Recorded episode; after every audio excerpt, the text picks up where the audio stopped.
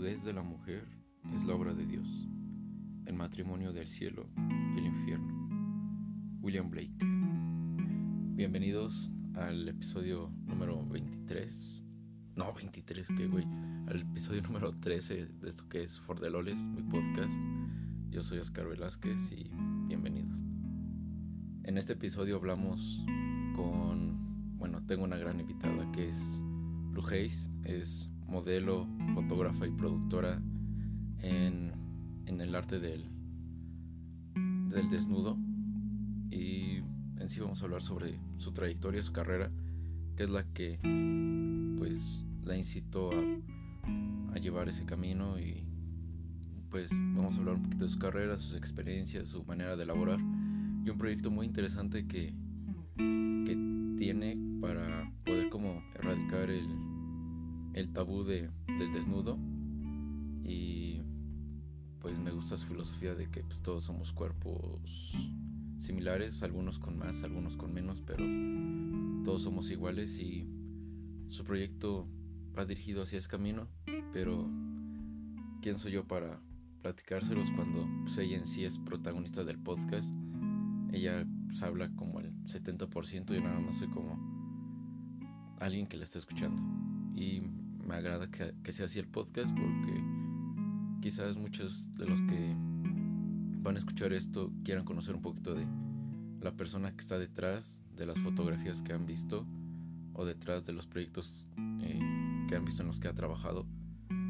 Y bueno, espero les guste y recuerden que me pueden encontrar en Instagram y en Facebook como Fordeloles y también recordarles que atendemos el, el sponsorship eh, activo, solamente entran en la descripción del podcast y pues entran al link y ya está para las donaciones.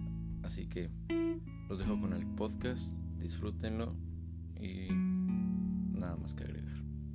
Y bueno, se me olvidó eh, recordarles esta parte que el podcast, todo esto es grabado en línea, todo esto es por, por internet.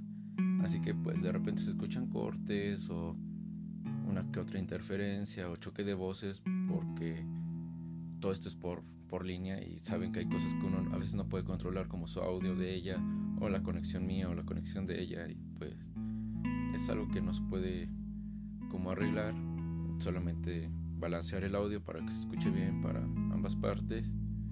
Y en sí sería todo. Disfruten mucho el podcast me, me encantó porque yo casi no digo nada pero bueno ya los dejo con el podcast, disfrútenlo mucho y si alguien quiere ser parte de esto, mándeme un mensaje y nos ponemos en contacto. Bye.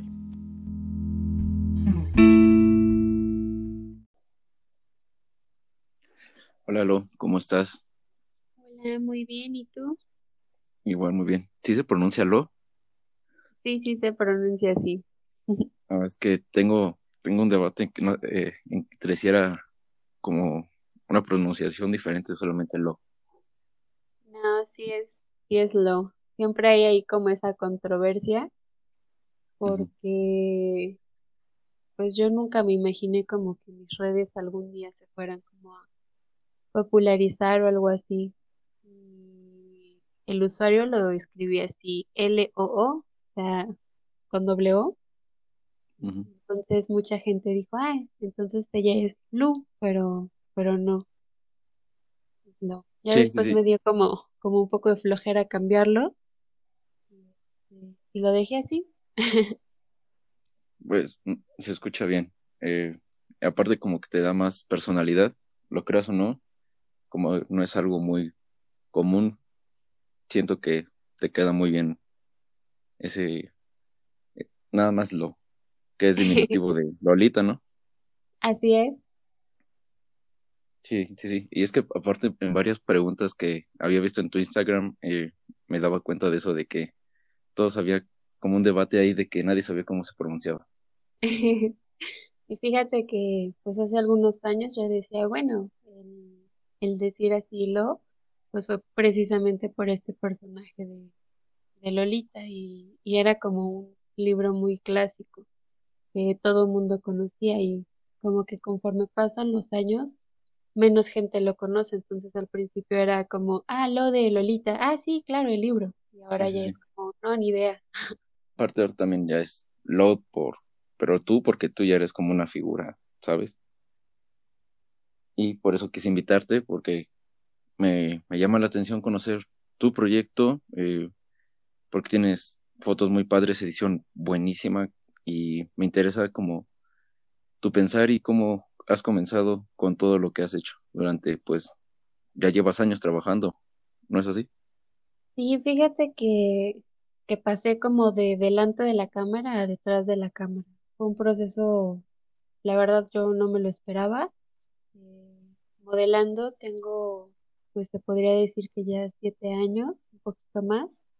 Eh, por ahí tuve que interrumpir un, ratito por, por cuestiones de salud, pero pues ya es una trayectoria como larga, ¿no?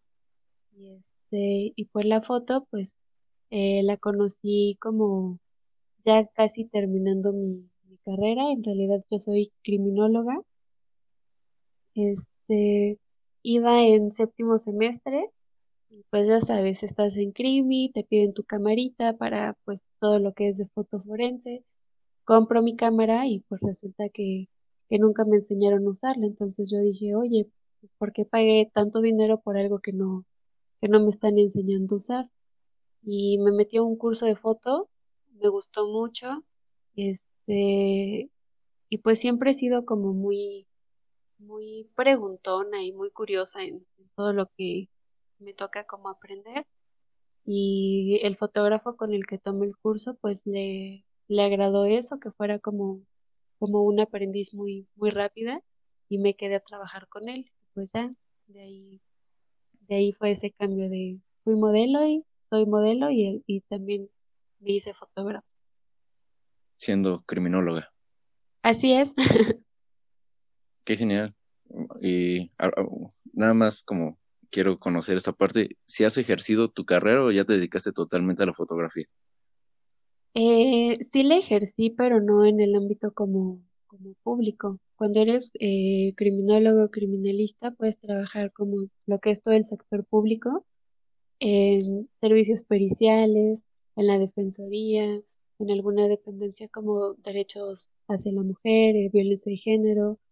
Eh, pero yo estuve apoyando como fotógrafa forense externo a eh, los peritos en, en Zitácuaro, allá está mi papá, de allá es él, en Michoacán. Entonces sí estuve, pero pues de forma independiente, no, no como en, en gobierno. Muy bien, y después ya lo dejaste a un lado y seguiste con tu proyecto. Sí, fue algo que, pues la verdad como que ahí, no sé, como que pensar en, todas las limitantes que te puede llegar a poner el sistema o así, como que dio muy duro en mi moral y dije, no, no podría como llegarme a prestar en algún momento algo en lo cual mis principios o, o mi ética profesional no, no me permite y pues lamentablemente en México pues sucede mucho esto y se fue dando exactamente a la par en la que empecé como a involucrarme mucho en, en la parte de producción, de retoque, eh, y llegó un día en el que dije, no, creo que esto definitivamente es lo mío y pues lo que, lo que venga, ¿no? Y la verdad es que no me arrepiento, creo que ha sido una de las mejores decisiones que he tomado. Qué genial que hayas encontrado, pues aún así después de tu carrera y todo eso, hayas encontrado pues, el camino que, de algo que te hace feliz y que te gusta hacer, porque siendo sincero, se nota mucho que te gusta hacer lo que haces y yo siento que por eso tal vez los últimos años, pues, te han hablado tanto y has crecido mucho, porque se te nota que, pues, que le quieres echar ganas en esto. Y fíjate que ha sido algo muy, muy bonito, que estoy como muy agradecida con, con la vida, con todas las personas que se han ido como involucrando en, en cada uno de los proyectos que hago, que, que me dicen justo eso, es que se, se nota como, como esa pasión, esas ganas de, de querer cambiar las cosas o de querer crear o, o se nota todo, todo el, lo que te involucras en cada proyecto. Y pues no ha sido así como tan fácil, o sea, obviamente he tenido ahí como, como de repente mis, mis bloqueos tanto creativos como eh, que las cosas cambian, que no es como tú lo planeas, que los colaboradores a veces es difícil trabajar con tanta gente al mismo tiempo. Pero al final de cuentas, pues cuando vemos el, producto final, en este caso las fotos finales, digo, órale, todo valió la pena. Y ya cada sesión es, es una anécdota, ¿no? Sí, claro. Y de hecho sí quería platicar contigo sobre eso, pero me quiero regresar unos años antes de esto. ¿Cómo fue que comenzaste a modelar? Es algo que me llama la atención. No sé cómo, a qué edad comenzaste, cómo fue que te invitaron o tú tomaste la decisión de entrar a un proyecto y, no sé, conocer a la luz de Lo, no, la, ¿cómo Lu o Lo? Lo. ajá, a conocer a la luz de, no, Lo, eh, olvídalo, ¿sabes qué? No, no te voy a decir, te puedo decir que, ¿cómo te puedo decir? Lolita, mejor. Si quieres. Sí, sí, mejor, porque si no lo voy a estar pronunciando mal todo, a todo el rato. Eh, conocerte de, pues, hace siete años, de cómo fue tu camino, o sea, tal vez no con detalles, pero conocer esa parte de ti, de cómo fue que te llamó la atención modelar o cómo te llamaron y hasta ahorita. Pues mira, eso fue, eh, yo me vine a vivir para acá, para el Estado de México, cuando tenía 17 años, casi iba a cumplir 18, pues me vine por todo este tema, ya sabes, de la universidad y y todo. Este, soy una niña foránea buscando como el, el sueño. y estando acá, pues me invitó un amigo que, que de hecho fue mi roomie. Me dijo, oye, ¿sabes qué? Pues yo estoy estudiando diseño, estoy aquí en la UAM. Eh, échame la mano porque pues como que yo veo que tú estás guapa, ¿no? Entonces creo que puede ser nuestra modelo para el proyecto. Y pues ya le dije que sí, llegué a la sesión, me dijo, solo tráete zapatos, todos los zapatos que tengo. Este, llegué a la sesión, me peinaron, me maquillaron, montaron el set, fue un, un set muy chiquito, realmente fue ahí como en, en, en su depa. Este, me acuerdo que voltearon así la cama y ahí lo usaron como de portafondo. Fue algo así súper hechizo, ¿no? Y ya que estoy lista, peinada, maquillada y todo, alguien del equipo me dice, eh, oye, ya te puedes quitar la ropa. Y entonces fue así como, ok, nadie me dijo esto, este, ¿qué está pasando? Ya sabes, este, y dije en ese momento, siempre he sido una persona como muy, muy aventada a hacer, hacer cosas. Dije, ok, lo puedo hacer, y si no me gusta o no es una experiencia que, que haya disfrutado, no lo vuelvo a hacer. Pero por lo menos ya lo taché de mi lista de cosas que tienes que hacer una vez en tu vida. Exacto. Y dije, ok, ya, pasó la sesión. Creo que ayudó mucho que las personas que estaban en la sesión son personas, amigos míos. Ernie Fritzia fueron los fotógrafos. Son personas que yo estimo muchísimo, que les tengo un cariño muy, muy grande. Y se dio muy, muy linda la sesión, o sea, fue algo muy tranquilo, en ningún momento me sentí como expuesta, o sea, era la primera vez que, que me desnudaba ante un público, ante una cámara y, y todo estuvo muy tranquilo. Después de eso, como un mes después, me, me hablan y me dicen, oye, ¿sabes qué? Que mis profesores ya pues entregamos el proyecto y todo, les gustó mucho las fotos y me preguntan que si pueden pueden este, compartir, eh, intercambiar contigo tus datos porque te quieren invitar a ser modelo de aquí de la universidad. Y pues al principio yo pues dije así como, es que pues yo no podría, por ejemplo, cobrar si no sé hacerlo, o sea, pues solo llego y me paro y ellos me dicen qué hacer, ¿no? O sea, entonces, como que el primer año estuve así yendo y este, y, y modelaba así como gratis.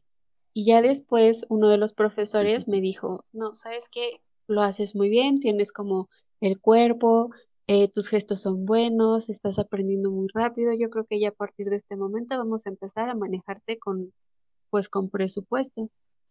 Y pues, estando en una escuela siempre se corre la voz porque aquí en el Estado de México no es como que lluevan las modelos de desnudo. No, existe todavía ese tabú mucho. Sí, muchísimo. Y algo que tuvieron como de ventaja conmigo fue que en ningún momento yo traté como de ocultarlo, porque me di cuenta que mientras más yo ocultaba así, ah, sí, sí, modelado desnudo, como que la gente tomaba eso como lo que te daba como pena o el que dirá tu familia, tus amigos o tu novio, y como que trataban de usarlo en tu contra. Decía, ah, sí, pues yo le voy a decir a tu papá que modelas esto, ¿no? O cosas así. Entonces, Pero tú lo tomabas normal. Sí, súper normal, o sea, es algo como que se me dio muy, muy natural. Y muchas niñas hacen modelo, eh, modelaje de desnudo aquí en Toluca, en Metepec, en el estado en general, pero les piden a los fotógrafos que pues no muestren las fotos nunca, o sea, que sea como, ah, sí, ya hicimos las fotos, pero no, no enseñes nada. Y conmigo fue así de, oye, es que la puedo etiquetar, es que si las puedo inscribir a algún concurso, es que las puse en la, la galería de la escuela. Y el tener como esa apertura, pues me abrió muchísimo las puertas. De repente, ya así en mi segundo año modelando, ya estaba modelando para todas las escuelas que tenían comunicación, diseño y arquitectura, porque pues son las carreras como que, que llevan este fotografía. Qué genial. Sí, estuvo muy padre, la verdad. O sea, fue un inicio así muy, muy natural, no, nunca me lo esperé.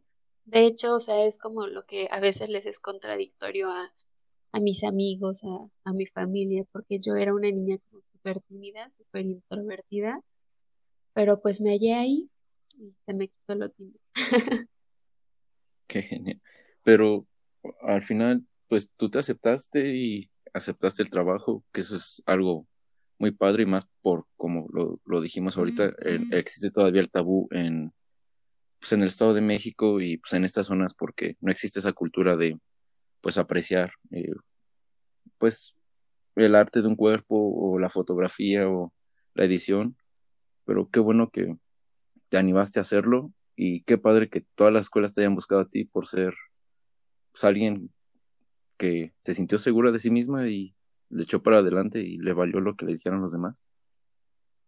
Y pues es que creo que incluso, o sea, más allá como de la parte estética de, ah, sí, las fotos son bonitas, eh, llega un momento en el que dices, estoy haciendo algo que me gusta, que disfruto, y aparte me pagan y conozco gente que ha sido súper linda, hemos llegado a proyectos muy grandes, hemos llegado a revistas internacionales con estos proyectos, he tenido la oportunidad de trabajar con grandes fotógrafos, tanto locales como, como a nivel así nacional. Eh, creo que se trata también como de una reconciliación con, conmigo misma porque pues como mujer hay mucho la, la competencia, ¿sabes? O sea, todo el tiempo tienes que mantener cómodo o tratar de alcanzar la perfección en todo, o sea, desde que eres chiquita como que siempre te están diciendo es que tienes que ser perfecta por esto, tienes que tener las mejores calificaciones, el mejor peinado, los mejores colores, o sea, como que todo el tiempo como que la sociedad al ser mujer te está bombardeando así de que tienes que odiar casi casi a tu común y llega un punto en el que, pues como niña, siempre te estás comparando con otras chicas. Es que ella le va mejor porque tiene más cuerpo, tiene menos esto, su cabello está más bonito, por eso los chicos le buscan más y cosas como muy superficiales. Y un día dije, bueno, es que yo no puedo estar como frustrada porque eh, la vida o mi genética o Dios, quien tú quieras eh, pensar, no me dio el cuerpo que tiene a lo mejor ella o ella o aquella, o los ojos o el cabello o la cara o lo que sea. Entonces dije, pero pues yo me siento como contenta, yo me siento muy conforme, muy, muy feliz con tal cual estoy. Entonces, ¿por qué tendría que afectarme pues el estereotipo social de, de todos los demás? Yo estoy a gusto así tal cual y no importa, o sea, a lo mejor hay alguien que tiene más o menos que yo, pero yo así como estoy me siento bien. Entonces, como que cuando me llegó ese pensamiento, eh, yo llegaba así con una actitud a, la, a las sesiones de, ay, sí, ¿qué vamos a hacer? y todo. Y la gente como que es algo que, que me chulea mucho, o sea, más allá de, ah, sí, tus ojos, ah, sí, el físico, lo que quieras, siempre me dicen es que llegas con una actitud bien padre y, y controlas así completamente el set, o sea, llegas y, y, y traes una vibra muy, muy padre para trabajar y eso se agradece. Entonces, después de eso yo dije, ok, todas las mujeres deberíamos de sentir esto, así de, sí, entiendo que tú tienes esto, pero yo en mi individualidad este, encuentro belleza en otras cosas, ¿no? Y dejamos de darle importancia a esa parte como que nos puede llegar a frustrar mucho del físico, del me sobra, me falta. Este, y creo que eso te hace como más guapa ante la cámara o ante las personas que te rodean, porque una actitud bonita, pues creo que no la puedes poner en, con Photoshop y todo lo demás del cuerpo si te lo pueden poner, ¿no? Pero, pues, tú tienes, como lo acabo de decir, tú tienes esa habilidad y facilidad de que, pues, con tan solo verte ya se nota que tú te sientes bien y que, pues, por eso has logrado lo que has logrado y lo que vas a llegar a lograr. Y de hecho, quería tocar ese tema de las críticas que has recibido, pero siento que, o sea, si lo tocamos, siento que no va a ser tan profundo porque, pues, tú las has tomado en sentido bien para crecer tú como persona en vez de que te echen para abajo. ¿O alguna vez te han echado para abajo? Al principio, o sea, pues estás muy expuesto. Todas las personas, una vez que, y eso no solo pasa cuando eres como un modelo de. O sea, al, al compartir algo en redes sociales, al hacer público algo, pues está siendo como el centro para la crítica de todo mundo. Y yo al principio decía, ay, es que voy a subir esto y a lo mejor este puede afectar un poco, no sé, en, principalmente como con mi familia. Pero mis papás, a pesar de que son como así ultra católicos, o sea, son una familia muy tradicional de provincia, o sea, mi mamá es de Sinaloa, mi papá es michoacano, entonces, eh, pues sí, todo es así como muy, muy de antaño, así de lo más importante son los valores y todo y así. Entonces, sí me preocupaba un poquito que ellos se llegaran a sentir como transgredidos pero también son unas personas que son muy abiertas al, al diálogo, o sea, que entienden que una vez que ya les empiezas a platicar de qué estás haciendo y todo, dicen, ah, ok, al principio mi papá decía, no, no puede ser que, que yo vea una foto de mi hija, ¿no? Ahí en el Facebook o algo así. Y ahorita ya hasta las comparte, ¿no? Ya cuando nos publican. sí, ya, ya es mi fan, ya luego me, hasta me echa la broma, no, ahí andaba navegando y dije, ay, esta mira qué guapa ay, ya me quemé, es mi hija, ¿no? O sea, ya, ya se prestan como, como a, algo pues normal, porque al final de cuentas pues eso es el cuerpo, es algo normal. Y yo decía, ok, sí, hay muchas mujeres que llegan y me critican y me mandaban, me mandaban, no sé, como mensajes de odio o así. Y decía, pero ellas no se están atreviendo a hacer lo que yo. Entonces, pues yo no puedo tomar como, como en consideración su opinión o su crítica si solo están sentadas detrás de un monitor soltando veneno, ¿no? Soltando palabras así cualquiera. El día que ellas pues se animen a hacerlo, que vean el grado de complejidad, el grado no solo al, al, al, modelar, al modelar, al pararte como en el set, sino todo lo que implica. Y es algo que yo le digo a las niñas cuando empiezan a modelar. Lo difícil no es quitarte la ropa y pararte ahí frente a un fotógrafo o un grupo de fotógrafos. Lo difícil es lidiar con todo lo que la gente te va a decir y tienes que tener como esa madurez para escuchar todas las críticas que te van a llegar y no quedarte con ninguna negativa, o sea, aprender a soltar eso.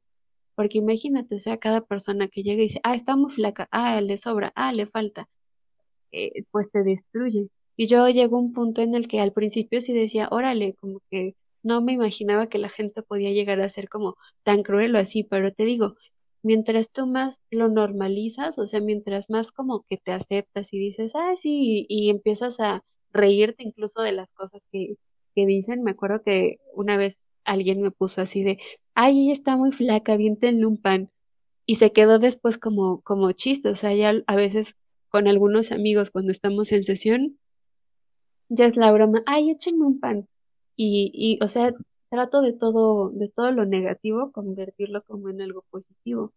Y es algo que pues siempre le digo a la gente que, que trabaja conmigo, ya sean modelos, colaboradores o todo, porque pues al estar en el medio siempre eres ojo para la crítica.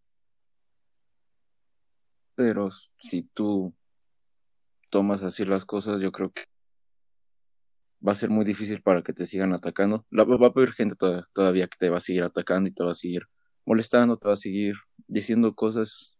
Siempre va a haber gente envidiosa porque lo creas o no, hay niñas que te lo dicen por envidia, a mi parecer, porque no se sienten seguras de sí mismas como tú te sientes segura, o porque tal vez la ven por la parte de la religión, o igual cositas ya de cultura, pero me alegra que tú veas así las cosas y yo creo que la gente que llegue a escuchar esto eh, van a estar de acuerdo conmigo en que es bueno tener ese tipo de pensamiento. No todos tenemos ese tipo de pensamiento. Yo, por ejemplo, yo soy muy fatalista. Yo creo que siempre me va a ir mal en todo, pero como la líder eh, o la estrella del lugar y que llenes de luz a todos cuando estás trabajando en un set o en algún proyecto, tú eres la jefa de algo. Y qué bueno que seas así. Me, me, me gusta que, tengas esa actitud y se demuestre en tu trabajo. Ay, muchas gracias. Este, eh, un amigo mío siempre me, me decía, es que la vida es tan cruel que te da risa. Y yo al principio, o sea, cuando me, me dijo eso, yo me quedaba pensando, ¿cómo crees eso? Pero es cierto, o sea, a veces nos sentimos precisamente así como la persona más triste, ¿no? Por las críticas o el que dirán o los estereotipos o cualquier cosa, pero en el futuro, tarde o temprano, lo cuentas como una anécdota. Entonces, pues es cierto, la vida es tan cruel que termina dándote risa. Sí, sí, sí. Es una buena filosofía de vida. Por más que te vaya mal, pues depende de cómo lo tomes. Sí, es una buena filosofía de vida, pero yo casi no soy así, así que no puedo compartir mucho ese pensamiento. No sé por qué. Creo que desde siempre he sido así. y, pero bueno, ya hablando más de ti, y algo que eh, quería tocar varios temas, pero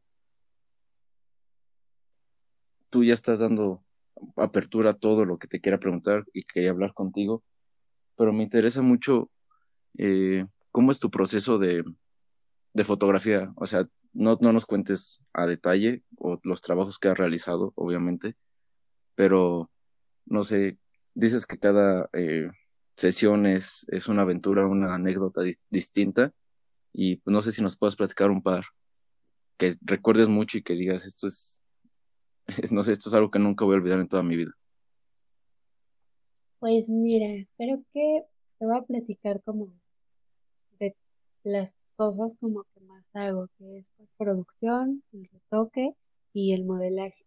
De producción había estado haciendo como pequeños proyectos eh, con revistas locales.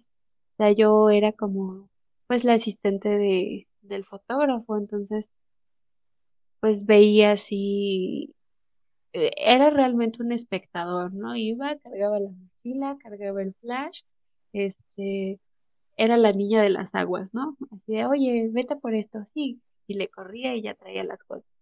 Y después me dieron como la oportunidad de empezar a hacer eh, proyectos muy pequeñitos para revistas locales, en donde yo empecé ahí como a gestionar a la gente, que la modelo, que el maquillaje, proponía los conceptos y todo. Después ya empecé a hacer como cursos y estudiar ya formalmente porque me gustó como, como esas pequeñas aventuras y ya se dio la oportunidad de que tuviera como mi primer eh, dirección de arte y producción formal, eh, y todo salió mal, así, todo salió mal ese día. Habíamos pedido una modelo, me la confirmaron, era un puente, me parece que era el de el del el de la revolución, así como 19, 20 de noviembre. Entonces, este dijimos, no, pues este día porque la gente no va a andar como por ahí en la locación, entonces podemos trabajar súper bien. Y hablo con el booker para checar lo de la modelo y les dejo de contestar el teléfono. Entonces, de última hora me mandan otra modelo completamente diferente. Y eso como que de entrada dices, ay, este, pues yo ya tenía lo mejor planeado hacer algunas cosas, influye mucho el cabello, la estatura de la modelo, el color de piel, o sea, como que diseñas el concepto para una persona y cuando te la cambian, pues como, como que de entrada ya dices, este, ya, estoy frustrado. Y nuestro peinador ese, sí, pues nuestro peinador, pero pues dijimos, ok, una cosa salió mal, lo demás puede salir bien. Este, nuestro peinador ese día también tuve un problema y estuvimos esperándolo una hora y al final ya no pudo llegar. Entonces fue así de, ok, ya no pudo llegar, pero lo vamos a lograr, te prometo que lo vamos a lograr, ¿no? Eh, conseguimos otro peinador de emergencia, este, la ropa era de uno de los mejores diseñadores de México, que es Benito Santos. Este, me acuerdo que el, el concepto de esa sesión estaba inspirado en, en Elvis y me puse a investigar así todas las cosas que te puedes imaginar de Elvis, así casi casi hasta cuánto pesó cada año, este, desde que empezó a subir de peso y un montón de datos curiosos. Entonces fue un concepto en el que yo como que le metí mucho corazón, porque me gusta mucho Elvis. Y todo estaba saliendo mal. Llegamos a la locación y no pudimos bajar porque había mucho lodo, entonces tuvimos que hacerlo en otro lado ya de rápido. Y así todas las cosas estaban siendo como muy frustrantes. Y no le teníamos nada de fe esa sesión. Todo el equipo estábamos como un poco decepcionados y todo. Y ese fue el primer editorial que yo, o sea, el primer editorial formal que yo llevé la dirección de arte, la producción y todo, y fue el primero que nos aceptaron a nivel internacional. Entonces ya cuando vimos las fotos en la compu, pues empezó a hacer el trabajo de retoque y todo, todavía veía las fotos y decía, ay, es que pudieron quedar mejor, ay, es que eh, la locación pudimos llegar allá y se iba a ver más impactante y todo. Y nos aceptaron en una revista en Nueva York, entonces, no, o sea, yo estaba rayadísima, fue así como de, es que sí, o sea, a todo lo tienes que ver como, como una oportunidad. Y ese día sí, te lo juro que estaba súper estresada, estaba casi, casi a punto de llorar porque dije, o sea, al final de cuentas es mi responsabilidad eh, coordinar a las personas y verificar que todo esté bien y que todo se esté saliendo de control en el último minuto, sí estaba como súper frustrada.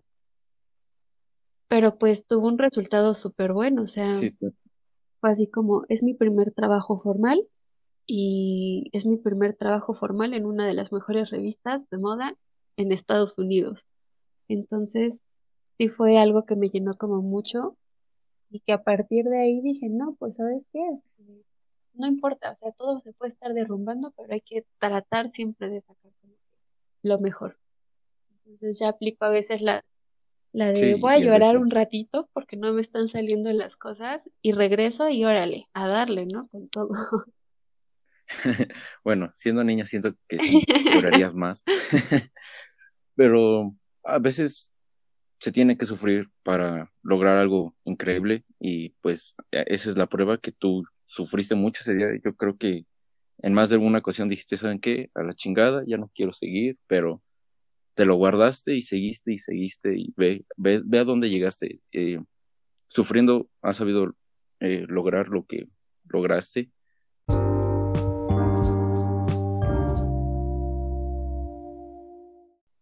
y eso no mucha gente tiene esa habilidad. Y, por ejemplo, yo una vez estuve trabajando también en, como, en un, ¿cómo se dice? En un estudio fotográfico. Y pues sí conozco más o menos el trabajo, cómo se maneja y todo eso. Pero ningún, nada fue, nada similar a lo que tú haces. Y pero me llama la atención el saber que, pues dentro de tu trabajo sí veo que sí has tenido tropiezos y creo que todos van, tenemos tropiezos, pero ah, tu filosofía de vida es la que te está haciendo llegar a donde llegas. Creo que no me voy a cansar de decirte esto. Y bueno, me gustaría saber también algo que me llamó la atención que apenas subiste en, en Instagram, que te, te a veces te, te roban tus fotos o quieren vender tu producto o que quieren hacer sesiones contigo cuando realmente no es así. Cuéntame esa parte, porque siento que te están, hay veces que te están estafando o están estafando a gente y cómo es lo, cómo es que tú lidias con, con estos problemas que luego te llegan. Y lamentablemente hay gente allá afuera, pues, que pues no, no piensa como en los demás, ¿sabes? O sea, solo tratan de, de pensar en en hacer dinero o solo piensan como en ellos y eso se me hace algo muy feo, se me hace algo súper este, poco ético, no es nada profesional. Y ya me ha pasado en varias ocasiones, esta vez creo que tuvo como un poquito más de, impacto, eh, que a veces hay personas que venden, por ejemplo, cursos o talleres o hacen como estos colectivos de foto y dicen, ah, va a venir tal modelo. Y a la mera hora les dicen, ¿sabes qué? Eh, canceló. Y pues la gente se queda así como oye, no, pues qué mala onda, o sea, si había quedado de venir y pues no, no llegó. Y empiezan a hacerte como este, esta onda como de mala fama. Este, y en realidad tú ni te enteraste, ¿no? De que eso pasó, de que les vendieron un taller o un curso contigo como, como parte del equipo y a ti jamás te, te, te dijeron nada. Ya me había pasado en ocasiones anteriores eh, situaciones así. De hecho, ahora, este, pero yo soy muy, muy, muy, muy exigente en el tema como de, de seguridad y como todo esto de transparencia en mi trabajo y así. Entonces, este, yo siempre les, les he dicho a mis seguidores, a, toda la gente con la que trabajo, a las escuelas, a los fotógrafos que, que me contactan, o sea, si no ven las cosas publicadas en mis redes sociales, escríbanme así con toda confianza. Yo trato de contestarle a todo mundo, o sea, a veces me tardo como un poquillo o se filtran los mensajes o, o cositas así, pero siempre trato de estar como muy conectada con la gente, tanto con la que me sigue, con los que trabajo, con los que quieren trabajar conmigo, con los que yo quiero trabajar con ellos. O sea, creo que, que la comunicación es muy importante.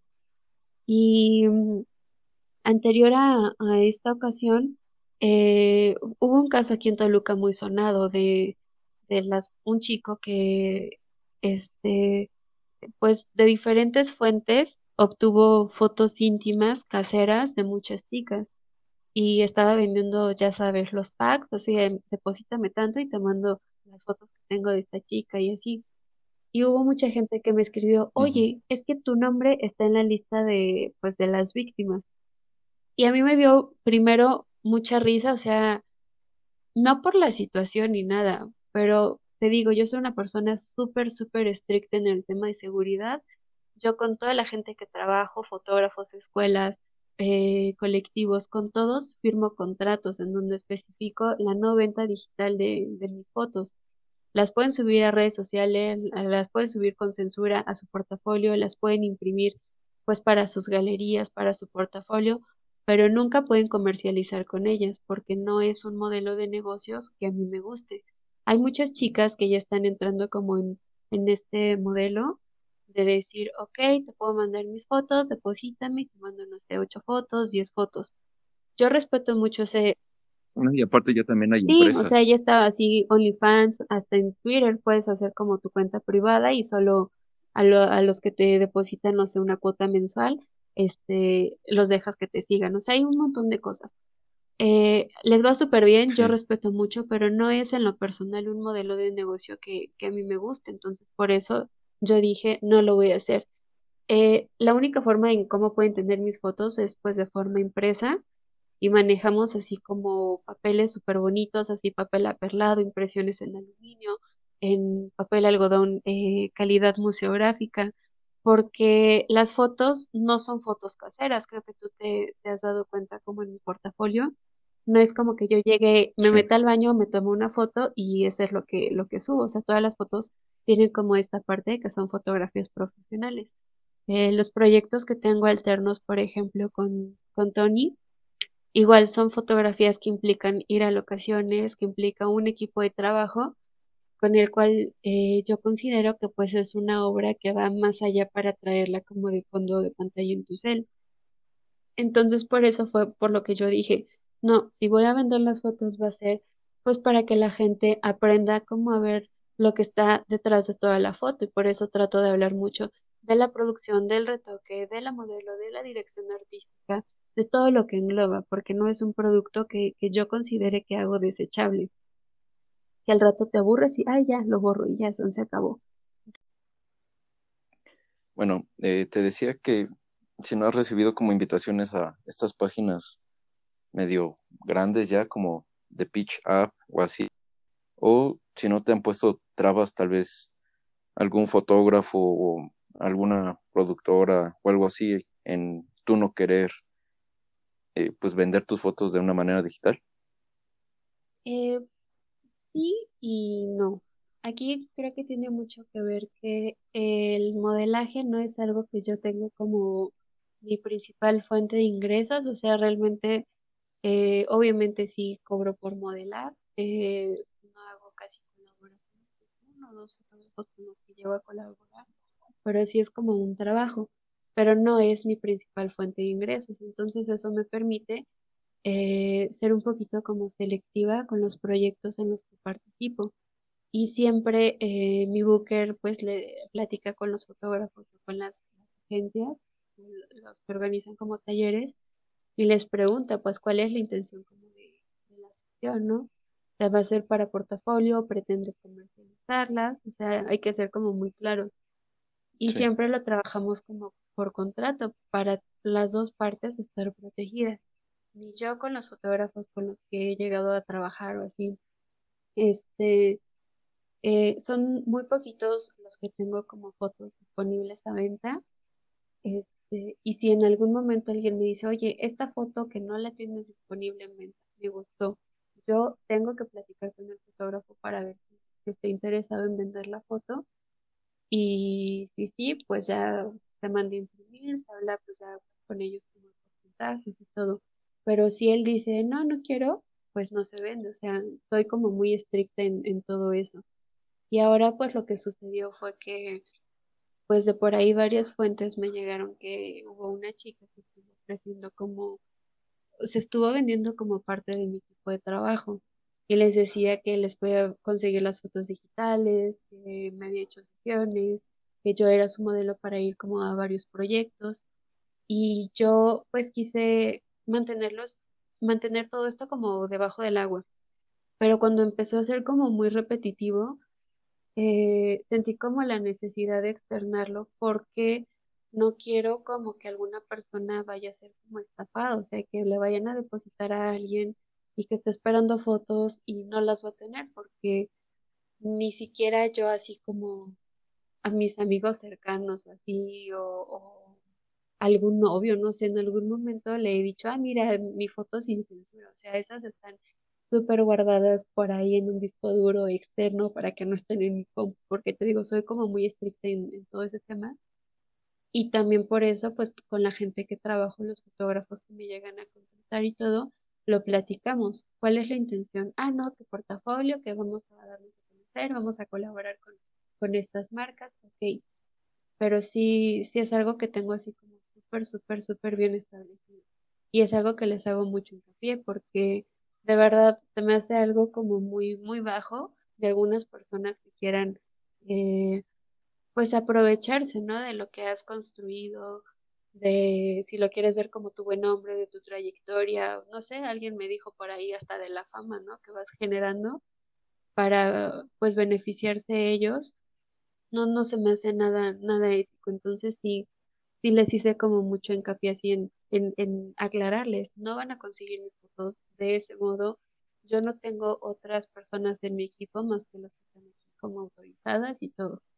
Porque, pues no, no, no me gustaría que en algún momento la gente se, eh, se sienta estafada o realmente los estén estafando con mi imagen, ¿no? Que, que es al final de cuentas lo que se van a acordar. Ah, me dijeron una foto de Lo Hayes o me dijeron que Lo Hayes iba a venir a modelar y, y no fue cierto. Sí, sí, aparte, pues la que queda mal en sí eres tú, porque pues es tu nombre, es tu marca y es tu producto y, lo quieras o no, o sea, aparte de la gente que está estafando, que puede ser que se escondan bajo un nombre y un perfil falso, pues te están quemando a ti indirectamente y eso es lo peor que pueden hacer y no sé si tengas algún consejo aparte de de lo que tú has vivido a, a los no sé, los chavos o, o mujeres que están empezando a modelar así al desnudo y fotógrafos que pues todavía les hace falta esa ética, ¿qué les podrías decir? O sea, ¿cuál es tu consejo para que hagan bien las cosas y conozcan el camino para hacer algo bien, algo sano y que pueda beneficiar a todos? Como fotógrafos, creo que el mejor consejo que les puedo dar es pues que sean claros, o sea, eh, que si su intención es manejar como este tipo de, proyectos donde son para, para la venta de material, que lo platiquen con sus modelos, que firmen contratos. Ambas partes siempre tienen que estar protegidas de alguna forma. Aunque no sea un contrato así eh, súper extenso y de notario y todo, o sea, por lo menos los dos deben de tener como un respaldo de, de qué se va a hacer, qué se va a lograr, eh, quién tiene los derechos de las fotos. Les recomiendo muchísimo que lean todo este tema de derechos de autor, este, para que no tenga como esos malos entendidos. Y como modelos, eh, a veces, eh, y me he dado mucho cuenta porque me escriben muchas niñas que van empezando, y yo lo que siempre les digo es que tanto fotógrafo como modelo, el set debe de ser un lugar casi, casi sagrado. O sea, aunque tú estás trabajando con tu novia, con tu novio, eh, con tu mejor amigo, con tu hermano, o sea, no importa la persona que tengas delante de la cámara o detrás de la cámara, mientras estás trabajando debe ser un lugar como de mucho respeto, porque se ha prestado mucho el medio a que a veces eh, tanto modelos como fotógrafos, fotógrafas, modelos hombres, o sea, en general el medio, este, se sienta como que si no estás ligándote a alguien, eh, eres una modelo chafa, un fotógrafo chafa o algo así. Y a veces se prestan a, a situaciones como que, ay, para relajarnos vamos a tomarnos, no sé, un tequila, una cerveza mientras estamos trabajando. Y sobre todo cuando trabajas eh, cuerpo desnudo, creo que es un tema como súper delicado, súper sensible, porque estás teniendo una persona completamente expuesta ante ti. Y a veces el alcohol te puede llegar a desinhibir, se pueden malinterpretar las cosas, te pueden llegar a faltar el respeto y no va como por ahí la onda, o sea, debes de mantener siempre la línea lo más profesional que se pueda. Si después de la sesión eh, quieres salir con la modelo, hazlo ya que hayas terminado el proyecto. Y si tú como modelo le quieres tirar la onda al fotógrafo, ya que hayas terminado como el proyecto. Porque pasa mucho esto. De repente ha habido chicas, chicos que pues no se entienden al final como colaboradores y pues empieza toda esta onda de, de quemarse y todo y pues empiezan a tirar así con todo, ah, sí, pues es que tal persona me dijo que sí jalaba, pero que unos besos y yo le dije que sí por las fotos y, o sea, se hace una cosa muy fea en el medio. Y yo siempre les digo, o sea, debe de haber respeto, mucho respeto de ambas partes, sean lo más profesional que se pueda, aunque sea tu mejor amigo, te lleves súper bien y de piquete de ombligo con la persona y todo, no dejes que el profesionalismo a la hora de trabajar se pierda, porque no debe de pasar eso. A las niñas cuando ven empezando siempre les digo, vayan acompañadas de alguien, alguien que les dé como confianza y que no las limite, porque a veces van con el novio y si el novio no le parece como que estás modelando, te va a limitar. Entonces, este, eso puede ser lo del profesionalismo, este, igual que practiquen muchísimo, eh, a los fotógrafos sobre todo, me escriben muchos, es que voy iniciando en foto y quiero hacer desnudo. Y yo les digo, créeme que como he estado delante y detrás de la cámara, manipular un cuerpo desnudo es súper difícil porque tu ojo lo ve de una forma, la cámara lo registra completamente de otra y como tú presentes la foto puede afectar a tu sujeto. Porque a veces decimos, ah, yo veo a esta persona, está preciosa. Y con cierto tipo de iluminación ya le revelaste como todos los detalles de la piel, detalles que a lo mejor tú viéndola así de frente no alcanzas a notar y luego le metes una corrección eh, de color horrible y la haces ver mucho más detalle de lo que en realidad es. Entonces, siempre les digo, desnudo que sea lo último que quieren tirar.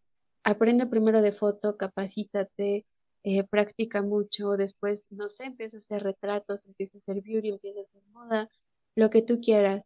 Y después ve practicando foto, pero eso está súper chafa, que llegues con una persona y le digas, voy empezando, quiero hacer desnudo, porque es muy difícil trabajar el cuerpo. Y es muy difícil, sobre todo porque te, una mujer te está dando como todo, pues su, su susceptibilidad, o sea, se está mostrando como ante ti y eso es algo que a veces como, como fotógrafos no, no miden como la, la consecuencia así de si yo saco una mala foto de esta persona, que a lo mejor la gente la tiene en un concepto padre, puede ser que afecte su, su, autoestima, ¿no? Su estabilidad emocional o, o que no sea lo que ella quiere proyectar. Entonces, sí, sí es importante eso.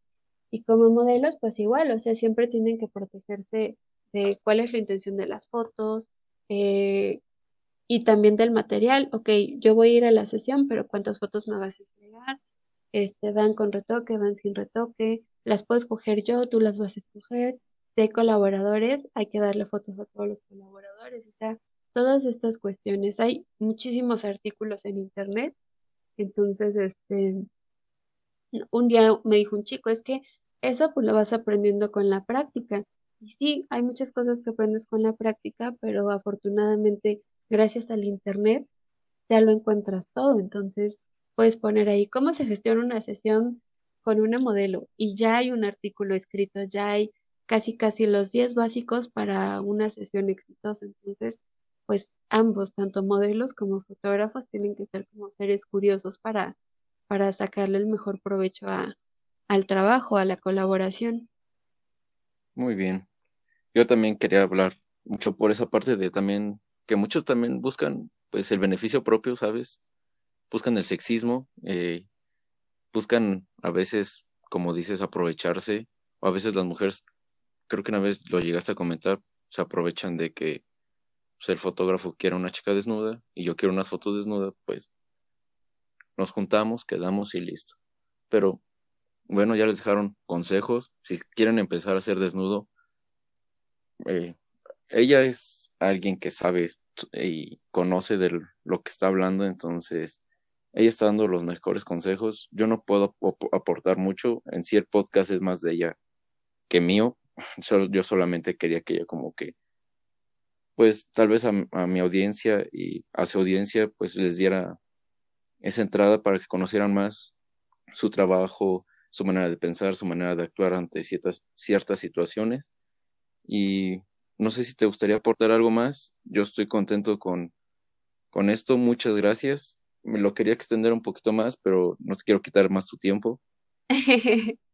no, hombre, yo aquí estoy súper disponible. Ya me diste acuerdo, entonces ya ah, no me vas a poder parar.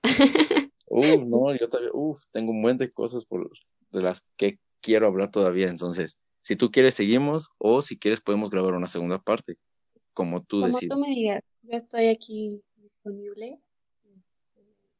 Pues, si mm. quieres, podemos cerrar con el, alguna, algún tema que quieras que hablemos en específico y damos oportunidad a, a una segunda vuelta. Sí, quiero conocer qué sueños tienes, quiero conocer eh, qué trabajos quieres hacer. A me interesa mucho a veces lo que la gente crea y lo que trabaja y sus sueños. Y me interesa mucho saber si tú algún día quieres, no sé, tal vez hacer videos musicales, hacer una película, hacer un film, eh, seguir haciendo eh, fotografías, pero ya gente pues mucho más famosa. No sé, ¿cuál es tu tirada o de aquí a un futuro? E-, eso me interesa mucho de saber de ti, más por la actitud que tienes y pues por el potencial que tienes a, a crecer. Me interesa mucho saber qué es lo que te gustaría eh, llegar de aquí a 5, 10, 15 años. Ok. Fíjate que, que hace unos meses, en enero, eh, metí una solicitud para una beca que apoya como a proyectos de, de arte y no quedé en los clasificados por la edad, todavía estoy como pequeñita para la, la categoría que yo quería entrar. Tengo muchos años pues con lo del modelaje, eh, tuve por ahí unas situaciones de salud que me cambiaron como mucho la, la perspectiva de, de mi vida, el cómo me veía, el, el, qué hacer en este mundo. Como que hubo una época en la que mucha gente cercana a mí me decía, es que estás aquí por un propósito y yo me frustraba mucho porque dices que yo no sé cuál es el propósito por el cual estoy aquí. A lo mejor este, eh, o sea, no encontraba como, como cuál era ese sentido que la gente me decía que tenía que tener, o sea, que era lo por lo que este, la vida me, me seguía manteniendo como aquí. Y yo pues trabajo eh, yo creo que con el 80% de la gente como con la que trabajo son mujeres. Y parte de lo que yo viví, eh, pues era como una persona muy segura y muy positiva y todo. Y hubo un par de años en esa transición en los que me deprimí muchísimo y dije, este, no, es que me empecé a ver como de formas muy negativas. Y, podríamos, podríamos conocer más o menos en qué año fue esa caída de... Fue hace eh, cuatro años, de cuatro años a tres años. Ese como año 2015-16 fue un año de transición muy importante para mí. Antes de eso ya modelaba. Oye, antes de esto, ¿tú, tú tienes un blog o, tú, o tenías un blog, ¿no? ¿O me equivoco? Sí. Ok. Ahí, eh, porque lo leí y vi, vi pues como las historias y no sé si tal vez me equivoco, pero ¿qué fue? Fue aparte de tu salud, este, tal cual, pues, tu salud, también fue tu salud mental, porque vi que tenías varias cosas como de desamor y así, y pues me, quedé con esa espina. Y ahorita que me dices esto, pues puede ser que lo estoy relacionando mal, pero no sé qué tal si fue también consecuencia de. Sí, por ahí eh, tuve como un, un, cariño que quise muchísimo, una persona que me cambió mucho la, la vida. Yo creo que, que parte de por lo cual yo ahora soy como positivo y trato de estar siempre ayudando a toda la persona que se me cruce y, y siempre tener como una palabra de aliento para los demás. Fue, fue por él, Dani, eh, él falleció de, de cáncer hace algunos años, justo, justo en 2015. Fue algo que me marcó como muchísimo, que todavía hasta la fecha, pues con el paso de los años ha ido evolucionando como, como ese duelo, pero sí es algo muy, muy importante en toda mi, mi transición ese año fue como muy, muy caótico, muy lleno de emociones. Eh, se juntó pues como esta parte del duelo de, de él, que era como pues básicamente mi novio. Estábamos apenas como en esa etapa de conocernos, pero pues nos conocimos en, en este, en un momento pues que no, no fue nuestro, nuestra época. Este, pero pues yo, yo valoro mucho el tiempo que, que pasamos juntos eh, pues lamentablemente él pues ya no está aquí, pero él siempre, siempre hablaba de, de todo esto, de ver como cosas muy positivas, de seguir adelante, de dejar como una huella en el mundo, ¿no? Y te digo, fue un año de transición muy fuerte para mí porque pues yo llegué así como toda débil otra vez a Toluca, me tuve que ir a vivir con mis papás un tiempo en lo que me recuperaba de salud regreso y pues e, es todo este tema así de, oye, ¿por qué desapareciste? Y yo no quería hablar con nadie y no quería explicarles qué estaba pasando como pues con mi vida. Regresé súper flaquita, súper demacrada y todo, entonces este, pues no me sentía como muy cómoda conmigo. Pasaron como seis meses, eh, vi a un fotógrafo con el cual yo había trabajado antes, que, que estimo mucho, ya no, no, este, no, no volví a trabajar con él como después de esas sesiones, este, pero las fotos que él me hizo, en el momento en el que él me las hizo, te lo juro que me hicieron sentir la persona más guapa del mundo. Yo decía, sí, esas niñas tienen el cabello la cintura, pero, o sea, yo estoy hecho una diosa. Entonces fue algo que para mí fue súper bonito, te lo juro, fue, lindo. fue como magia. Y pues me puse como muy analítica en ese, en ese tiempo. Decía, bueno, es que todas las personas nos hemos sentido así, nos hemos sentido decepcionados y nos hemos sentido mal y como mujeres súper inseguras y todo te afecta y todo te duele y es horrible y, y, y, odio como esta parte de que una mujer tenga que hacer tu competencia. O sea, de verdad es algo que se me hace como absurdo.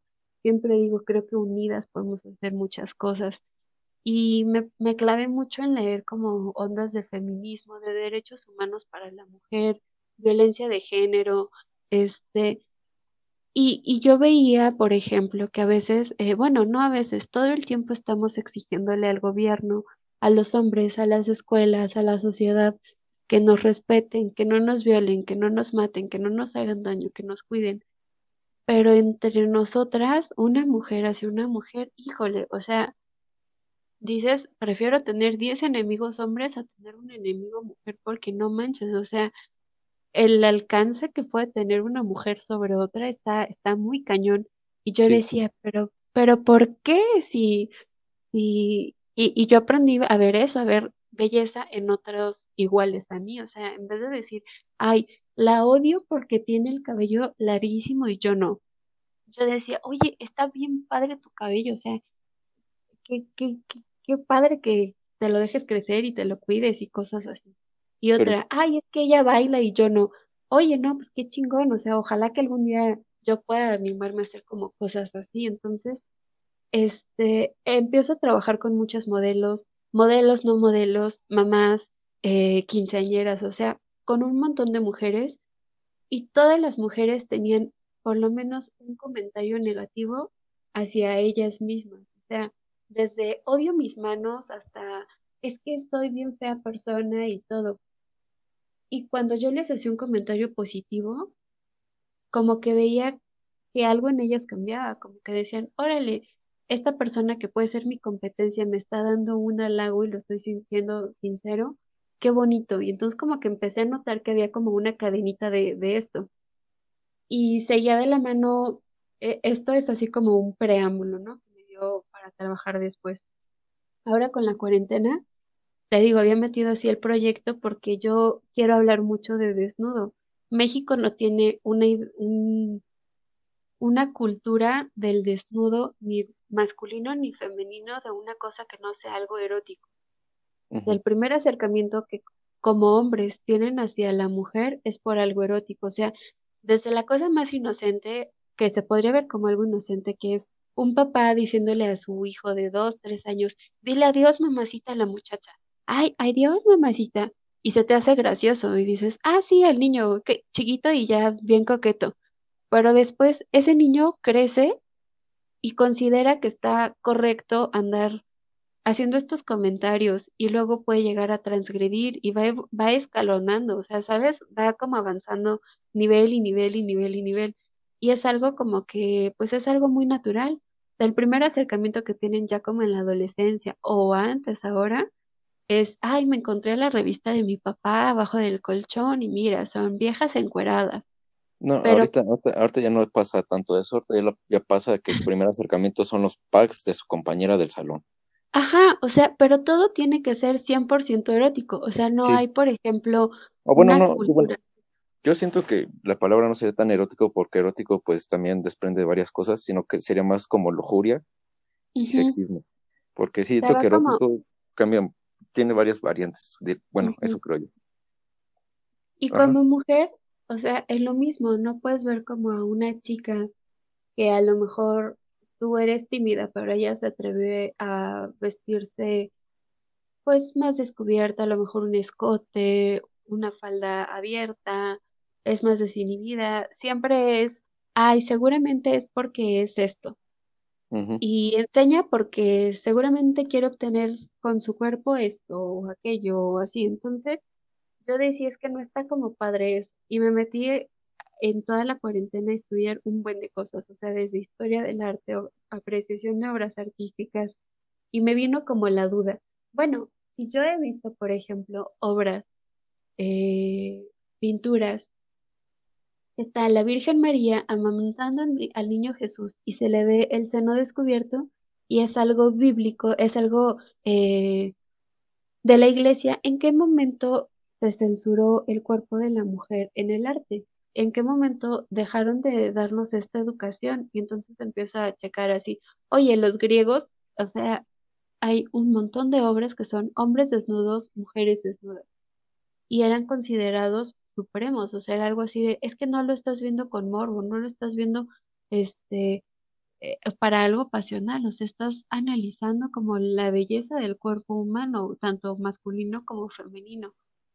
Y ya me clavo como mucho en estudiar esto y ahorita este se diseñó un proyecto que es como, o sea, todo eso que en 2015 me decían, es que estás aquí por un propósito y estás aquí por algo, yo considero que este es como mi granito de arena, creo que esta es la forma en cómo yo estoy contribuyendo a la humanidad, este, a los que, a, a las personas que llegue a tener alcance este proyecto porque voy a ver, el discurso eh, va como de todas estas experiencias que, que te platiqué, ¿no? Desde el cómo me sentía yo, cómo, cómo me percibía yo en el mundo, cómo el mundo me estaba percibiendo a mí, eh, el análisis de pues todo lo, la, la competencia entre mujeres, de todo este tema de que no hay una educación en México real sobre el cuerpo desnudo, o sea que todo tiene que ser hacia algo lujurioso, hacia algo erótico, hacia algo pasional, pero no te enseñan a apreciar eh, las siluetas, las formas de una forma artística.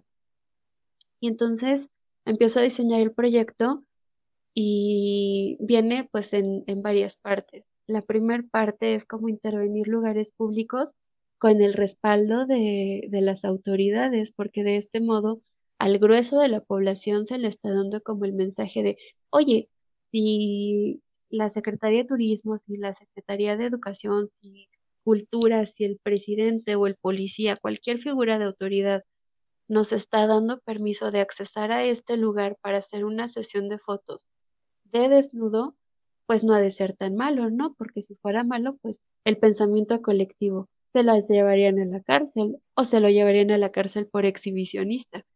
Ah, sí, claro. Entonces, de entrada, bueno, de entrada ya les estamos dando ese, ese mensaje. Sí, sí, sí, pero Me, encanta el proyecto y yo siento que es algo necesario, pero no te has puesto a pensar también en... se escucha mal y esto creo que ya lo había platicado en un podcast anterior, pero esto es México y la cultura, por ejemplo, la iglesia va, va a sancionar eso como no tienes una idea. Eh, hay ciertos movimientos que te van a echar para atrás, hay ciertos tipos de feminismos, un cierto tipo de feminismo que está en contra del desnudo. Entonces, yo siento que tu proyecto me encanta y tiene una gran proyección y yo sé que lo vas a lograr, pero ¿has pensado como en estas, en estos baches, en estas piedras que te vas a encontrar en el camino para exponer algo así, no sé, en el centro turístico de Toluca o algo así? Sí, de hecho, la parte de investigación viene de, de todo esto, analizar incluso el comportamiento de, de la sociedad, o sea, de, de, de cada espacio. La idea es hacer una galería de fotos por municipio o por región de eh, región o por este colectivo de municipios que, que se quieran unir como al proyecto. Eh, tuvimos la oportunidad de estar en Tlalpujahua hace, hace algunas semanas. Este, y, y estuvimos pues haciendo fotografía de desnuda en lugares públicos y había familias, había parejas, o sea, la gente me estaba viendo, realmente la gente te está viendo. Y hubo un fenómeno que se me hizo muy curioso, porque yo de, hasta hace poquito tiempo decía, bueno, es que te clavas, ¿no? En tu, en tu pequeña burbuja donde dices, todos tenemos acceso al Internet y a la educación y todos podemos eh, educarnos en casa, en la escuela o como tú quieras. Y, y ya la globalización nos ha permitido conocer información de todo el mundo en tiempo real y aprender un buen de cosas. Pero no es cierto, o sea, hay mucha gente que desconoce un buen de cosas y parte de todo lo que he estado haciendo con este proyecto es enseñarles a las mujeres, este, pues número uno, que no debemos de ser nuestras competencias, o sea, que debemos aprender a, a, a ver la belleza en, en nuestros comunes, en nuestros semejantes. Y creo que una mujer que está como contenta consigo misma, no, por ejemplo, en el caso de las mamás o las que pretenden ser mamás, lejos de enseñarle a sus hijas o a sus sobrinos o a las personas de nuevas generaciones que vienen a que odien, a que se odien entre ellos, una mujer como completa desde adentro, que entiende la belleza que posee y el poder que posee y todo, le va a enseñar a otras personas, tanto hombres como mujeres, esa parte. O sea, y yo lo veo, por ejemplo, con, con mi hermana. Tengo una hermana pequeñita de 10 años, entonces ella me decía, ay, es que no está bien que enseñes el cuerpo, porque eso, pues, no está bien. Digo, pero ¿por qué no está bien? Y le enseñé, es que tienes que aprender a apreciar la obra. ¿Qué alcances a ver de aquí? Ay, es que la luz, siento que esa luz te hace ver como triste, ¿no? Porque, y ya le explicaba, ah, sí, porque le está dando este drama la imagen y eso te llena de una emoción o así. Y ella aprendió, entonces ahora ella, con las personas que tiene a su alrededor, ya no les habla así como, ay, el cuerpo es algo malo, o sea, ya les habla como de, no, pues es que todos somos iguales, el cuerpo es cuerpo y, y no tienes que ser mala persona porque ella no tiene algo que tú no, entonces se va haciendo como esta cadena. Pero parte de este proyecto es entender como el fenómeno, eh, la, la sociedad donde se, se va dando. ahí en Tlalpujagua nos fue súper bien. El chico que nos llevó, Orlando, nos, nos comentaba, pues es que aquí todavía es como súper provincia, a pesar de que se recibe mucho turismo internacional y así, a lo mejor no estamos preparados para, para este tipo de, de situaciones. Y estábamos en una locación y este, hubo personas que se quedaron a ver, hubo personas que de plano se fueron, hubo una señora que me acuerdo que, que hizo el comentario, yo creo que están grabando una película, hay que quedarnos. Y cuando vio que me quité así el vestido, o sea, le dio una risa nerviosa horrible que no podía controlar y prefirió irse. Pero hubo unas personas que estaban ahí como, como pastoreando sus, sus ovejas y yo pasé así enfrente de ellos. Este, y los saludé, o sea, yo apliqué el buenas tardes. Y ellos, buenas tardes, andan tomando fotos, ¿verdad? Sí, ay, qué padre, pásenle lo que se les, lo que necesiten. Y entonces, o sea, como, como que tú te quedas así de, a lo mejor las personas que menos te imaginaste, o sea, que más problema iban a tener porque este, el cuerpo desnudo y todo, súper tranquilos, o sea, muy lindos se portaron con nosotros. Entonces, parte de este proyecto es eso, es analizar cómo lo está tomando diferentes grupos de, de la sociedad. Obviamente estamos preparados, créeme que, que no fue así de, ay, vamos a desnudarnos en todos lados que no sea posible. O sea, estamos tratando de involucrar como a la gente. Te digo, la primera parte del proyecto es esto, eh, la intervención de lugares públicos, obviamente con, con respaldo de autoridades, para dar ese mensaje de que si las autoridades nos dan permiso, es porque no es algo malo o no es tan malo. La siguiente etapa del proyecto este, es involucrar a, a, las personas del lugar. Ahí en Tlalpujagua tuvimos la oportunidad de trabajar con un, un artesano de cerámica. Él estuvo haciendo ahí como, como toda esta parte de su proceso creativo, nos hizo algunas piezas, intervenimos la escena de él trabajando conmigo, o sea, y la idea era captar precisamente eso, su reacción. Tenemos grabado por ahí algunas cuestiones de, de qué opina él, ¿no? De este tipo de proyectos, cómo lo ve. Es otro sector como completamente diferente de la sociedad en la que nos movemos, pero el señor estaba encantado, o sea, nos dijo, es que necesitamos que alguien hable del cuerpo así, o sea, el señor estaba súper emocionado, se, se puso así la camiseta del proyecto bien bonito, entonces fue una experiencia muy linda que no, pues te digo, nunca me imaginé así, este, igual eh, que, que, que, él se fuera a sentir así como, tan contento y nos decía, pues es que al final de cuentas sí, pues todos estamos igual, todos somos hombres, mujeres, algunos tenemos más, algunos tenemos menos, pero necesitamos que en México nos enseñen que el cuerpo humano no es algo para avergonzarse.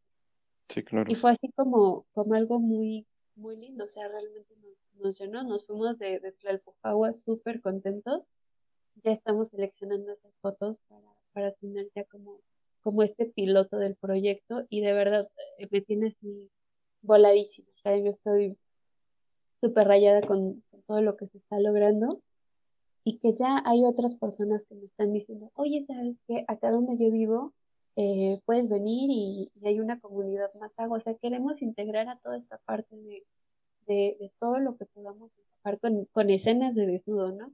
Tengo, por ejemplo, por ahí un crush ya aquí pensado de una foto. Quiero una escena típica de una cocina tradicional e intervenirla con desnudo. Porque también ha sido eh, una oportunidad para platicar con muchas mujeres de muchos sectores, de muchos pueblitos, de muchas ciudades, o sea, de niveles socioeconómicos, así desde el más bajo hasta el más alto, y ver cómo se conciben ellas como mujeres, o sea, qué opinan. Y al principio, claro que nos hemos topado así con personas que me dicen, no, es que no estás siendo moral.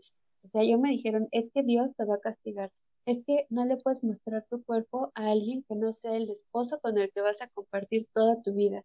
Y hubo una señora que me marcó mucho por ejemplo, porque decía que ella en, tenía 60 años de, edad, que ella en 45 años jamás supo, que fue desde que se casó, jamás supo que ella se podía querer sentir bonita para ella misma y que que no sabía que, que ella tenía como esa libertad de, de un día querer ponerse una falda para ella, que ella pensaba que su papel como mujer en este mundo era solamente venir a, a hacer hijos y a atender a su esposo.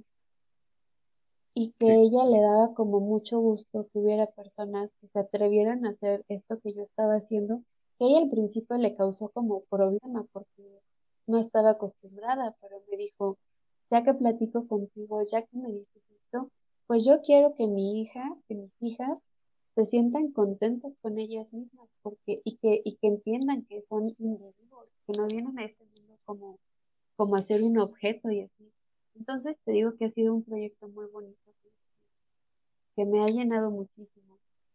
Y ahorita pues ya hicimos el piloto, pero la idea es ir de ciudad en ciudad, casi casi, y hacer estas galerías de, de imágenes, porque además de las fotos, pues es platicar de, de cómo vivió esa población, ese municipio o esa región el proyecto, eso nos, nos es importante.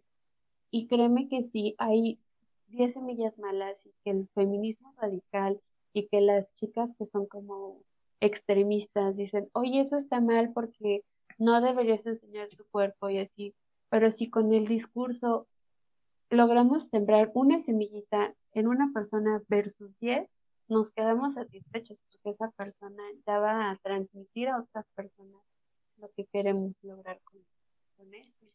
Y también creo que influye mucho que pues yo no tengo como un cuerpo estereotipo de lo que le gusta como al grueso de la población para ver como en desnudo. O sea, aquí en México la verdad es que este es como muy gustado un tipo como muy muy voluptuoso, como más carnosito y así. En Europa pues son muy populares los cuerpos como el mío, así muy delgadito, este, muy huesudo le digo yo,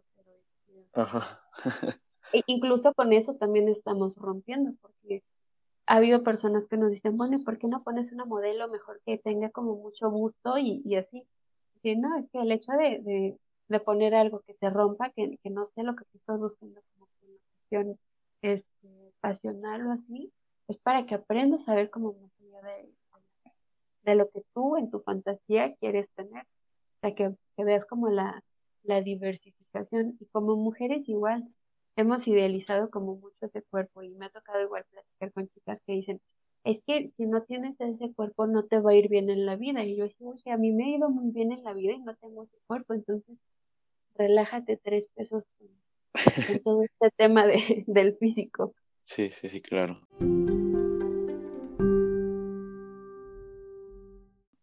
Pues se me hace un proyecto increíble, un- una visión y misión muy, muy clara y muy bonita. Y yo creo que a la gente que llegue a escuchar esto le- les va a gustar el proyecto. A mí, en lo que yo te puedo ayudar, yo aquí de donde soy, pues conozco a los de comunicación, los de cultura y pues varios sectores de la presidencia que tal vez pues te podríamos ayudar y brindar o, o venir a tomar fotos acá o exponer la galería y se me hace genial tu proyecto, de verdad. Entiendo el fin, mucha gente no lo va a entender, pero como dices, si puedes llegar a una o dos personas y sembrarles ese pensamiento, es porque algo estás haciendo muy bien y si tú quitas ese tabú de México, vas a llegar a la historia, te lo juro. Y espero que lo logres y pues yo confío en que lo vas a lograr y yo te voy a ayudar en lo que en lo que se pueda, pues vamos a seguir como en contacto todavía por por el podcast y pues te podría checar y ayudar y seguir en contacto y poder ayudarte en lo que pueda para que sigas creciendo tú con este proyecto, así como tú me estás ayud- ayudando ahorita con el podcast, yo ayudarte para que pues logres algo. Muchísimas gracias. Creo que de eso se trata, siempre estarnos como, como sumando. Siempre les digo a, a mis seguidores, tengo como mucho cariño. Entonces luego me escriben, oye, es que ando buscando esto. Y si conozco a alguien o si puedo ayudarle a alguien, o sea, lo hago, ¿no? Trato de, Siempre conoces a alguien que conoce a alguien que puede funcionar para alguna situación. Entonces, creo que eso de siempre estarnos sumando es una cosa padre. Como dices, a lo mejor eh, tú ahorita con, esto dices, oye, creo que sí te puedo ayudar, o alguien que escuche esto, quiera sumarte todo, pues son muy bienvenidos a, a todo esto. Además, Orlando, el que nos llevó a Pujagua, dijo que se la pasó increíble. Este, garantizamos diversión. Sí, sí, te creo. Te creo que van a ser muchas risas. Y pues, gracias, Lolita. No te puedo decir lo porque se me traba la lengua, estoy medio güey. Pero me gustó mucho el podcast. Yo casi no hablé, eh, tú fuiste la protagonista, pero yo creo que había, hay gente que te quiere escuchar, hay gente que de tus seguidores que quieren conocer tu proyecto o tus proyectos, tus amigos fotógrafos o chicas que están empezando en este medio. Esto les va a servir mucho, van a conocer muchos aspectos y una visión más clara y más precisa de qué es lo que quieren lograr tal vez ellas. Y te agradezco, de verdad, me encanta tu proyecto y pues sí voy a, hacer unas llamaditas, hablar con algunos, algunos conocidos que tengo por ahí y para que si puedes o venir a tomar fotos o traer tu galería cuando te des el paso por, por Trapo y regreses, pues aquí esperarte y pues poder brindarte todo el apoyo posible. hombre, muchísimas gracias, muchas gracias por la invitación. aunque no hablaste mucho conmigo, pero hablé mucho por los dos. es que yo sí tiendo mis podcasts, tiendo a, hacer mucho la plática, pero pues como te estabas desenvolviendo mucho, dije, mejor no le interrumpo, dejo que ella diga lo que tenga que decir, que saque todo lo que, todos sus pensamientos, y creo que sí lo lograste, o no sé si me estoy equivocando. No, aparte te digo, me das cuerda y de algo que me gusta, no me calla. y claro, de eso se trata. Pues es tu podcast y, si algún día podemos o puedes darte la oportunidad de, grabar una segunda parte sobre pues temas que de la lista que no toqué y que no pudimos tocar ya por el tiempo eh, y pues platicar cómo te, te, fue con el proyecto y hablar de otras cosas, ¿te parece? Claro, quedamos vale te agradezco muchísimo. Y pues igual todas las personas que escuchen esto, si tienen alguna duda, comentario, sugerencia, amor o lo que sea para dejarnos, pues y pues no sé si puedas dar tus redes sociales. Igual las voy a dejar en la descripción del podcast y en mi página de Facebook y de Instagram, pero igual para que las digas, please. Claro, en Facebook tengo la fanpage que es facebook.com eh, diagonal L-O-O punto H-A-Z-E, lo con doble O, Y en Instagram también estoy así como arroba L-O-O H-A-Z-E, Se pronuncia Lohei, aunque lo ven escrito como Lu. sí, sí, sí. De, de toda la vida. Y tengo otro Instagram que es como para trabajo. Ahí he estado haciendo me gusta mucho hacer.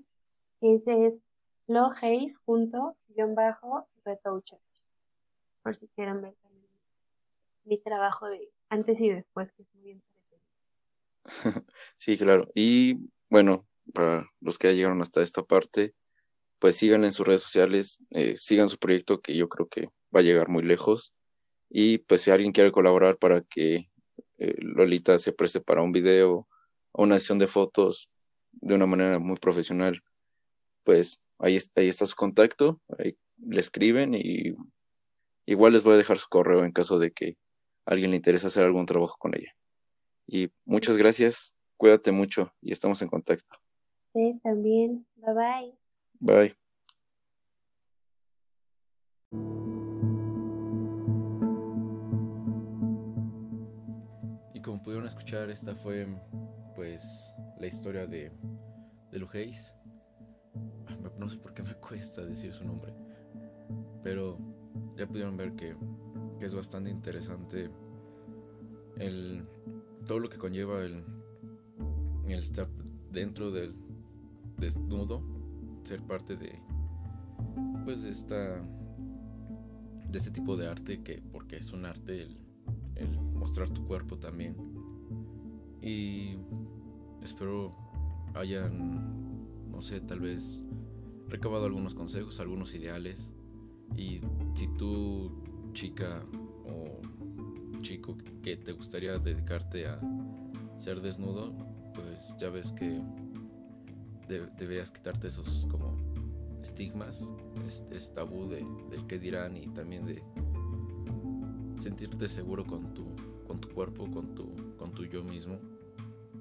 Y pues si quieren en, algún futuro hacer algo así, pues la tienen a, a estarlo como para poder eh, proponerle un trabajo o igual si tú eres un fotógrafo y quieres empezar hacer esto pero ya tienes experiencia dentro del mundo de la fotografía, pues igual adelante. Aquí te dejaron muy buenos consejos y pues un buen camino para lograr hacer algo bien hecho, algo profesional y no para que te vayas también por la parte de lujuria o por la parte de, pues, del dinero. Que también es importante el dinero, ¿verdad? O sea, no todos trabajamos a veces de gratis. Bueno, yo sí, porque ese podcast pues no estoy ganando mucho, pero pues no me importa porque en sí yo gano más dando difusión a proyectos y a personalidades y pues esa es mi, es mi, mi manera de crecer, es como mi, mi tipo de stunts y bueno, espero les haya gustado, espero que se animen si alguien quiere dedicarse a hacer algo así, espero que lo hagan. siéntanse seguros de uno mismo y adelante. Y yo les también, creo que la semana pasada no recomendé nada, pero esta semana quiero recomendar el... ¿Cómo se llama este, este álbum? Fuck. Fuck, se me fue el nombre del álbum. Así que olvídenlo, no voy a recomendar nada. Ah, bueno, tal vez una serie que acabo de terminar de ver la quinta temporada, que es Better, Call Saul, de la precuela de Breaking Bad. Buenísima, buenísima serie. rescata mucha fotografía de, de Breaking Bad. Eh, la historia se está hilando a la perfección para llegar a la parte donde sale Heisenberg. Así que esa serie, si son fans de de Breaking Bad o les gustan este tipo de series, se las recomiendo mucho. Sí se trata de drogas y así, pero también está como la parte de eh, la parte legal de, del sistema judicial de Estados Unidos. Así que si les interesa y quieren, no sé, escuchar, más bien ver la serie, se la recomiendo mucho. Ando ronco, no sé por qué. Creo que he estado fumando mucho sería todo. Cuídense mucho y nos escuchamos en el siguiente episodio este hasta este próximo martes. Y recuerden que tienen en la descripción de, del podcast y en la descripción de mi canal o en mi página eh, el sponsorship activado para que pues, si alguien gusta donar un dólar o cinco dólares o creo que la cantidad máxima son 5 dólares. Sí, no, no, no. Creo que son 20. Algo así. No, me acuerdo. Si quieren llegar a esa parte y quieren donar algo, aunque sea un dólar, que son como 21, 22 pesos, se los agradecería un chingo. Y gracias por escucharme, gracias por escuchar a Lu. Un agradecimiento total a Lu. A Lu no, a Lo. Y sería todo. Cuídense mucho, bye.